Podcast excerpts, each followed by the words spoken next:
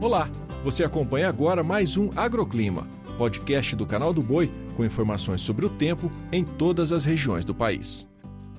Olá, eu sou a Débora Oliveira e trago a previsão do tempo desta quinta-feira. Virada de estação começa com chuva forte e alagamentos em áreas do Sudeste. Isso porque uma nova frente fria se forma e avança pela região costeira, causando chuva volumosa em São Paulo, Rio de Janeiro, centro-sul de Minas Gerais e sul do Espírito Santo. No centro-oeste, o predomínio também é de chuva. Por lá, grandes volumes são previstos até mesmo em Brasília. Já as temperaturas entram em declínio na metade sul da região.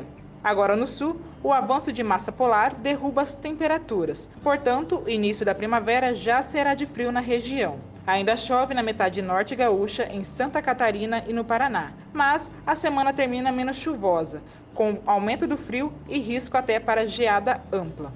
No norte, a tendência é de prestação intensa e volumosa no sul da região. Inclusive, há risco para temporais em Rondônia, Acre e sul do Amazonas. Nas demais áreas também chove, mas de forma mais isolada. Já no Nordeste, apenas no litoral há previsão de pancadas de chuva. Nas demais áreas, tempo seco, ensolarado e com muitos ventos.